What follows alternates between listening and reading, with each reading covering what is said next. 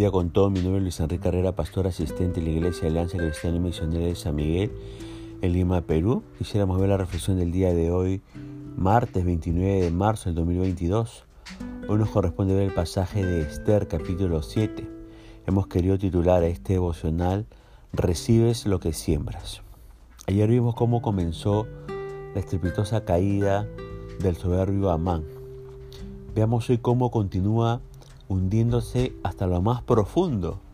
Amán no había terminado aún de, entre comillas, llorar su humillación y frustración allá en el capítulo 6, verso 14 de este libro de Esther, cuando llegan los eunucos del rey para llevarlo rápidamente al segundo banquete que la reina Esther había organizado para ellos, según el capítulo 7, verso 1 de este libro de Esther. Todo bien durante el primer día del banquete. Vino, comida, danzas, más vino, espectáculos, risas y mucho más vino. Recuerde que aquellos banquetes reales podían durar semanas. Sin embargo, ¿qué sucede al llegar el segundo día según el versículo 2 de este capítulo 7 de Esther? Claro, el rey le pregunta a Esther lo mismo que ya le había preguntado durante el primer banquete. Estos reyes, bajo los efectos del alcohol y bastante borrachos, eh, te regalaban hasta la mitad de su reino. Pero no era solo lo que Esther quería. Ella no necesitaba la mitad del reino, ni la totalidad del reino, ni poder, ni riquezas, ni fama, ni respeto. Sus objetivos eran muy claros y aunque la oferta del rey era muy, pero muy tentadora, Esther no los negociaría. La vida de su pueblo y aún su propia vida estaban por encima de cualquier oferta que pudiera hacerle el rey. Los valores, escúcheme por favor, los valores no se negocian. Y Esther la tiene bien claro, bien claro. Entonces, ¿qué le pide Esther al rey Azuero según el versículo 3? Fíjese la seriedad y el respeto con los que Esther plantea su doble pedido. Rey le dice, si me he ganado su favor, concédeme mi vida y la vida de mi pueblo. Imagínese la cara de no entiendo nada del rey Azuero considerarte tu vida y la vida de tu pueblo? ¿What? Le debe haber dicho Azuero a Esther. No tenía ni idea de lo que estaba hablando. Sin embargo, la actitud correcta de Esther y la gravedad de sus palabras lograron captar completamente su atención. Ahora, ¿cómo fundamenta Esther su petición según el versículo 4 de este capítulo 7 de Esther? Y nuevamente, ¿sabe que Sobresale la inteligencia de Esther. Fíjese las palabras que utiliza Esther. ¿ah? Vendidos, entre comillas, ¿no? Destruidos, muertos y exterminados.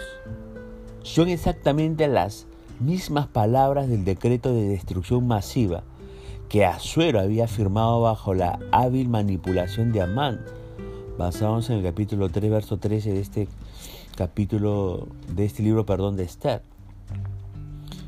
A mi pueblo y a mí nos compraron por de mil talentos de plata para destruirnos, matarnos y exterminarnos. Le dice pues Esther a Azuero.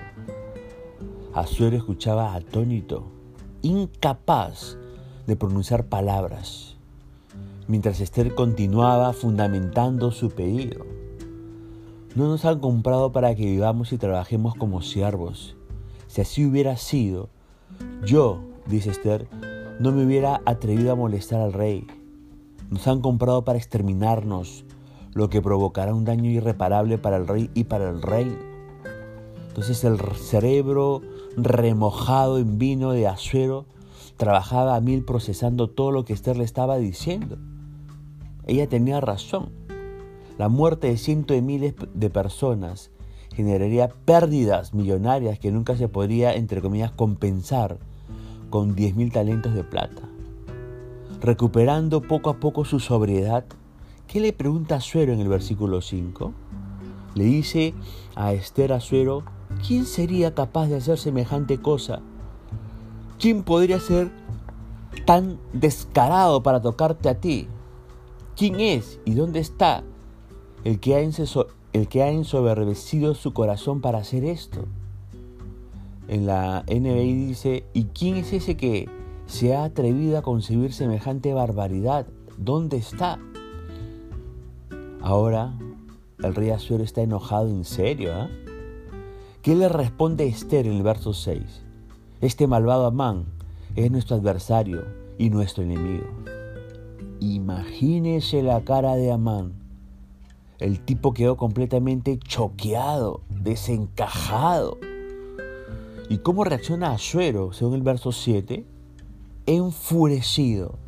Se levantó de un salto y salió al jardín del palacio. Y mientras tanto, ¿qué hace el choqueado Amán según el versículo 7 al 8? Amán se quedó con la reina Esther para implorar por su vida, porque sabía que el rey pensaba matarlo. el tipo, ¿qué sucede? Pues el tipo la sigue embarrando, ¿no? El soberbio Amán, desesperado y acorralado, se tira sobre Esther suplicándole por su vida. Una actitud, ¿sabe qué? Que fue interpretada por Azuero como un intento de violación en su propio palacio. Más loco se puso el rey Azuero en contra de Amán. Ahora, ¿cómo termina la historia de Amán el soberbio, según los versículos del 9 al 10? Amán había levantado una horca para colgar en ella Mardoqueo. Pero ante esta situación, el rey inmediatamente ordenó que Amán fuese ahorcado en esa horca. Ahora, fíjese lo que dice Proverbios capítulo 26, verso 27. Dice este proverbio que la persona que tiene una trampa para otro caerá en ella. Lo que le sucedió a Man muestra los resultados violentos que a menudo surgen cuando se tiende una trampa a otro. En esa época, la justicia era muy, pero muy rápida. Muy rápida.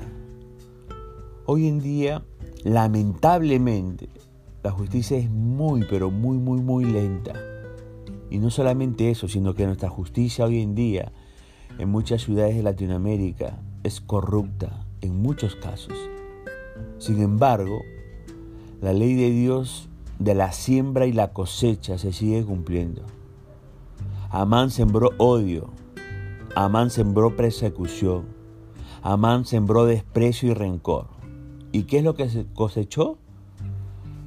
Cosechó una horca para su vida. Cosechó muerte. Reflexiónelo, piénselo, porque todo lo que uno siembra, eso recibe.